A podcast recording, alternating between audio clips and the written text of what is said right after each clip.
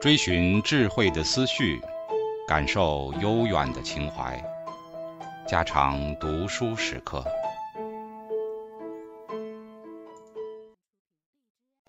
警告：慎入，非专业朗读，听后可能出现且不仅限于挺尸等严重不适，另切勿洗耳，以免污染水源。引发小猫、小狗中毒等严重生化事件。第五部分：群居问题。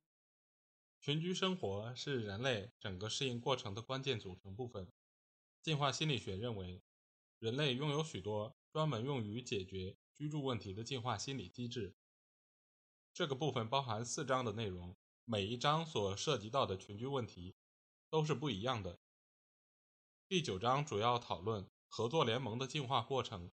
在这一章中，我们先介绍了互惠式的利他主义理论，它为合作行为的进化提供了一种解决方案。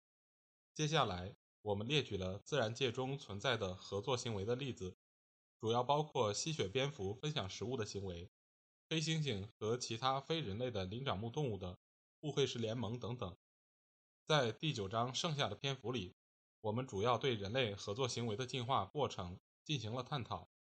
最后，我们从进化的视角出发，考察了友谊给交往双方所带来的代价和收益。其中，我们还谈到了真心朋友的心理学。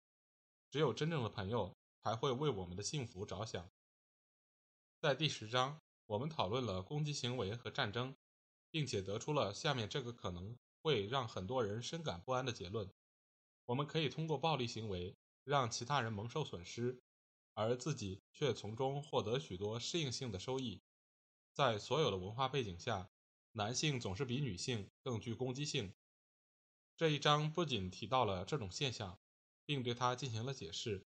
紧接着，我们根据攻击者和受害者的性别，对各种具体的攻击模式进行了划分，并且对相关的实证依据进行了讨论。最后，我们探讨了战争的进化，以及下面这个备受争议的问题：人类是否已经进化了专门用于杀害其他同类的适应器？第十一章主要考察了男女两性之间存在的冲突。在这一章开头，我们介绍了策略冲突理论，它为我们理解两性之间的冲突提供了一个大致的框架。然后，主要讨论了从各种具体的冲突形式中。所得出的经验证据，这些冲突形式包括性接触机会的冲突、嫉妒冲突、因欺骗引发的冲突，以及因争夺资源而产生的冲突。第十二章探讨了人类身上广泛存在的一个特征——地位和统治级别。我们先提供了一个进化理论来解释地位等级的出现。然后主要讨论了人类和其他动物中存在的有关统治和地位现象的具体问题。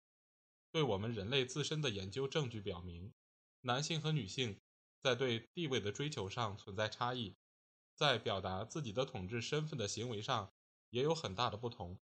最后，我们还对服从策略进行了讨论。第九章合作联盟。如果你想和一个人交朋友，不要急于相信他，应该先确定他是否可靠，因为有些人只是图一时之利才和你结交，这种关系绝不会持续到你有困难的时候。另外，有些人只是酒肉朋友，而不是患难之交。当你不幸落难时，他们不会前来帮忙，仿佛人间蒸发。真正的朋友是一种强有力的防护，是一笔巨大的财富。没有什么比一个真正的朋友。更加珍贵。传道书六有一个故事是关于两个朋友的，其中一人被指控盗窃，但实际上他并没有偷过东西。尽管这个人是清白的，但他最终仍然被判入狱监禁期四年。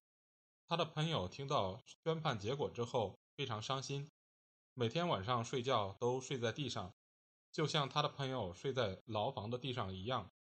即便当他躺在温暖舒适的床上时，只要想到监狱里的朋友只有一条发霉的破被子用来裹身，他就感觉如卧针毡。后来朋友总算出狱了，两个人的友谊一直持续了整整一辈子。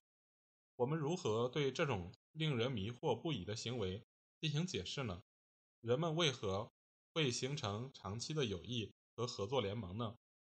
合作行为的进化，很多人都会为了朋友而做出某些牺牲，这种现象并不罕见。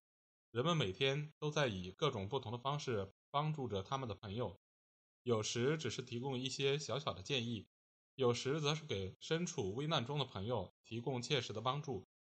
朋友之间的利他行为是一个非常深奥的难题，因为自然选择总是充满了残酷的竞争。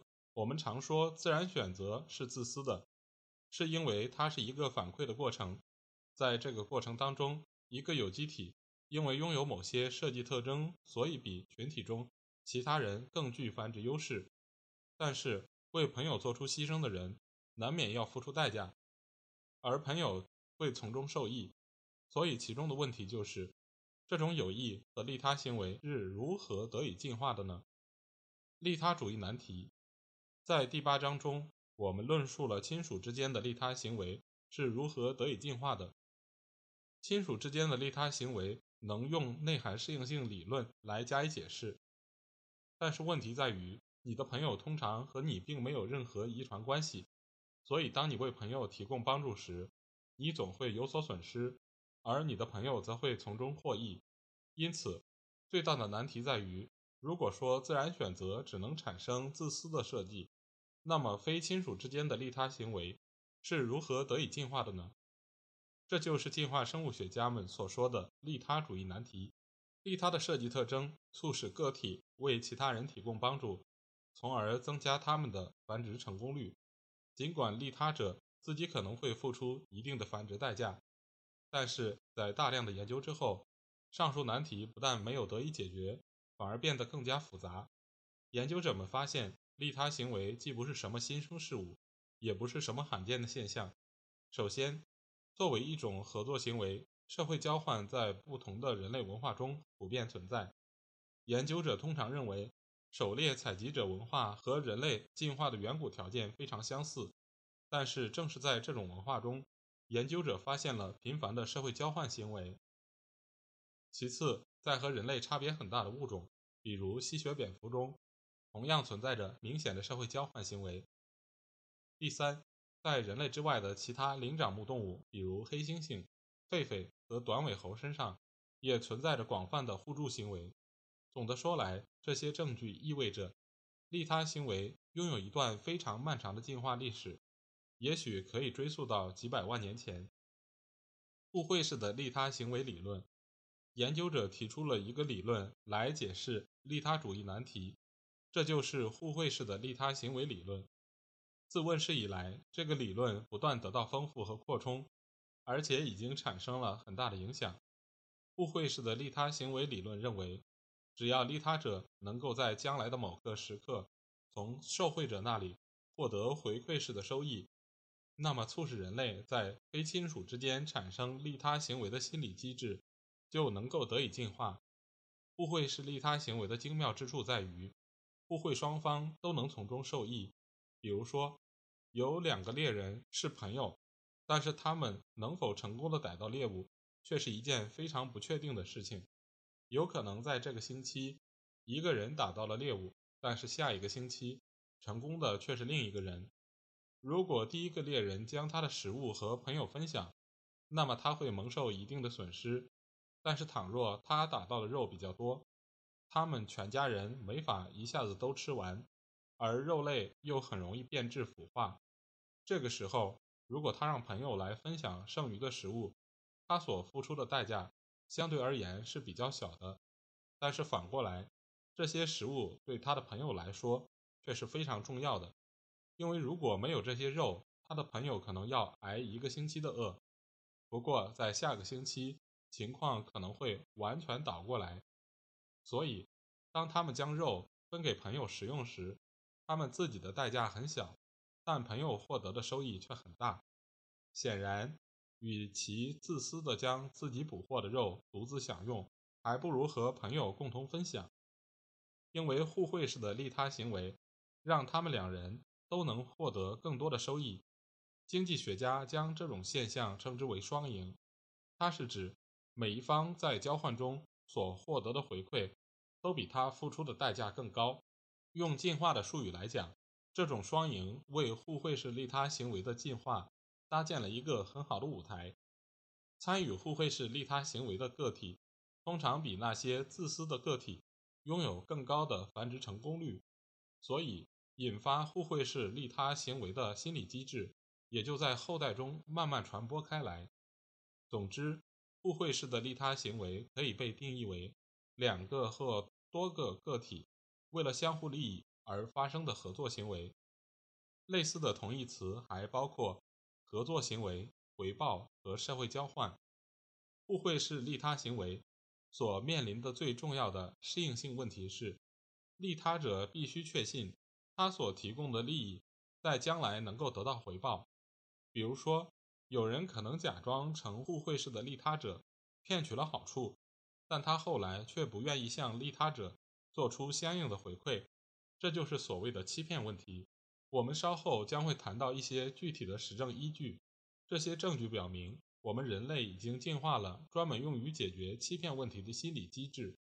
不过，我们先看看下面这个计算机模拟程序，它让我们清晰地看到互惠式的利他行为为何能够得以进化。然后，我们再看看非人类物种中。存在的合作行为的几个具体例子。